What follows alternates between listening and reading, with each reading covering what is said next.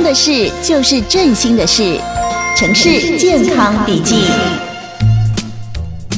哎，志豪啊，你待会有没有空哈、啊？载我去一趟医院。医院哦，妈，你怎么了？嗯啊，不是我啦，啊，昨昨天你小阿姨就紧急住院啦，我想去探望一下啦。小阿姨她不是都好好的吗？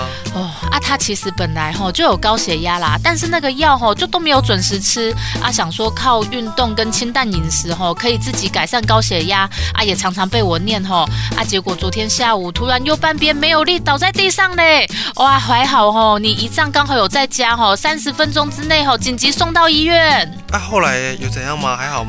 嗯，啊，就还好，有及时送到医院吼，医生就赶快给他打血栓溶解剂，啊，现在就在医院休息啦。其实吼，在一个礼拜以前呢、你小阿姨就有说吼，好像心脏跳得有点快啦，啊，有时候喘不过气吼。我那时候也有叫他去看医生，啊，都 T K 吼，觉得都不会轮到自己。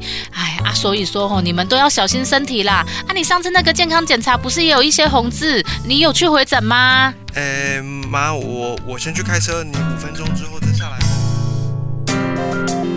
好，欢迎所有的听众朋友呢，持续锁定我们今天精彩的节目内容。那今天电话线上呢，为您邀请到的就是振兴医院的心脏血管内科高玉成医师呢，接受我们的访问。欢迎高医师。大家好，我是振兴医院心脏医学中心心脏血管内科的主治医师高玉成。嗯，那相信呢，很多的听众朋友多多少少都有听过，甚至是感受过那种心律不整的感觉哈。那心律不整的问题呢，可大可小哈。有的时候呢，感受一下心悸，那休息一下就好了哈。但是严重的话，有可能会造成生命上面的危险哦，心脏可能没有办法将血液运输到全身，导致器官受损或者是无法运作。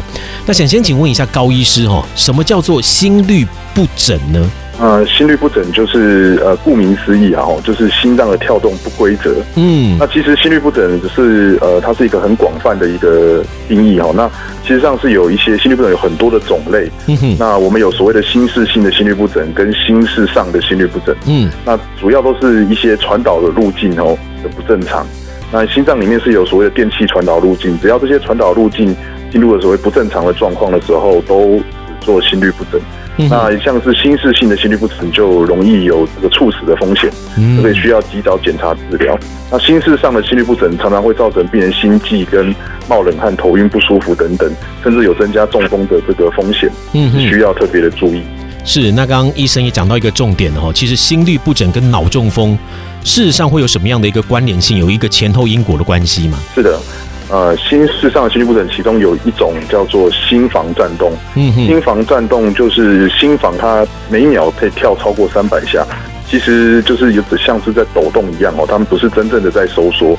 那这样的情况之下呢，会容易在心房里面产生所谓的血栓。嗯哼，哦，那这样的血栓呢，如果经由血流呢，哦，跑到了这个脑部去，就会产生脑血管阻塞，而导致中风。是，所以这个心房颤动呢，会引起脑中风的这个问题呢，就是是目前诶急需要预防，那需要改善国民健康的一个很重要的这个部分。是，所以听众朋友真的不可以小看心律不整哦。刚刚高医师有跟大家讲，心律不整的种类很多种哦。那到底要属于是哪一种？真的，我们就要寻求专业医师的协助哦。如果身体有不舒服，就尽快去看医生哈，请专业医师来为你做解说。那今天节目的最后呢，我们要再度感谢振兴医院的心脏血管内科医师高玉成医师呢，接受我们的访问。感谢高医师，谢谢大家。是的，那么今天精彩的节目内容呢，一样我们也会上传到城市广播网的 Podcast，请听众朋友如果想要听重播的话呢，也可以多加的利用了。节目的最后呢，再度感谢高医师，我们下次再见，拜拜。以上单元由振兴医院医疗团队联合参与制作。